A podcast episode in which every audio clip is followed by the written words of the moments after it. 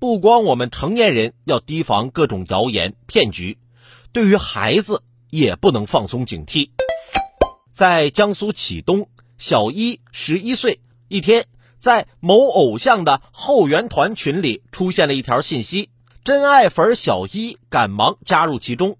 这个群的群主说，偶像签名还剩下两个，先到先得。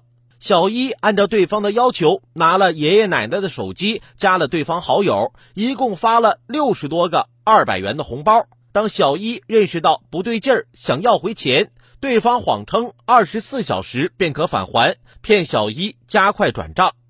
就这样，十一万在短短三个小时内被骗一空。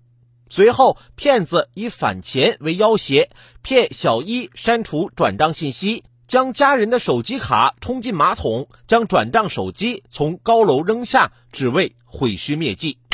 这被骗的可能都是爷爷奶奶的养老钱啊！提醒家长们，别总以为孩子还小，该讲的知识和道理还是要跟孩子讲，及时为孩子普及防骗知识，同时也要保管好自己的手机、支付密码、验证码等。年轻人啊，也不要总觉得你们的世界大人们不懂。仔细想想，那些转发营销号抽奖微博的年轻人，和超市门口排长队领免费鸡蛋的老人有什么区别呀？